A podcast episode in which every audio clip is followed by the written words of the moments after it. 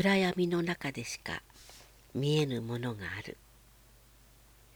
これは2021年度の NHK の朝ドラ「カムカムエヴリバディ」というドラマの中で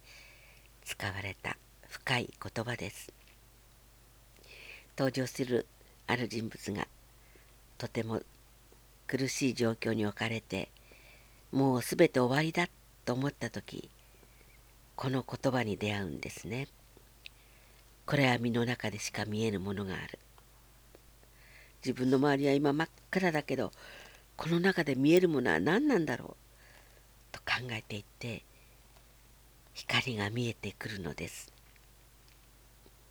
ル・グイン作「ゲド戦記」の中でも光は暗闇の中でしか見えないという言葉があります。モグラの掘った深い井戸というファンタジーの中にもモグラが井戸の中のものを見たくて見たくて立ち上がるのですが首にかけている銀貨の重りが重たくてどうにも井戸の中を覗くことができないのです。それでも何かそこに美しいものがある。必死に井戸の中を見ようとしてもがいてもがいてもがいてるうちに気がつくと今まで一番大事だと思っていた首の銀貨を外しているのです。外してみたらなんと軽くなったことか。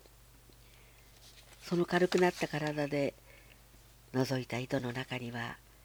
美しい光星美しい月が見えたのです。私を飛ばしてくれた人というタイトルでこの言葉の記者ルームで話させていただいたその最初の石原文里さんはそれと同じようなことをこんなふうに書かれています。人が苦しみ悩みそこから脱出しようと徹底的に力の限りもがきにもがくその果てに絶望に達する絶望に達した時はもう何もかも諦めているから妙に軽くなる。自分は今のままの自分でいいじゃないか。このままの自分でそれなりに精一杯生きていこうとそんな気持ちになった時なんと自分の中にありながら今まで気がついていなかった自分のある気持ちに気がついていく。深い言葉ですね。苦しみも悩みもいらないけどどうすることもできなくなった時もがいてもがいてもがいてその暗闇の中でしか見えないものがある。暗闇の中でしか見えない蛍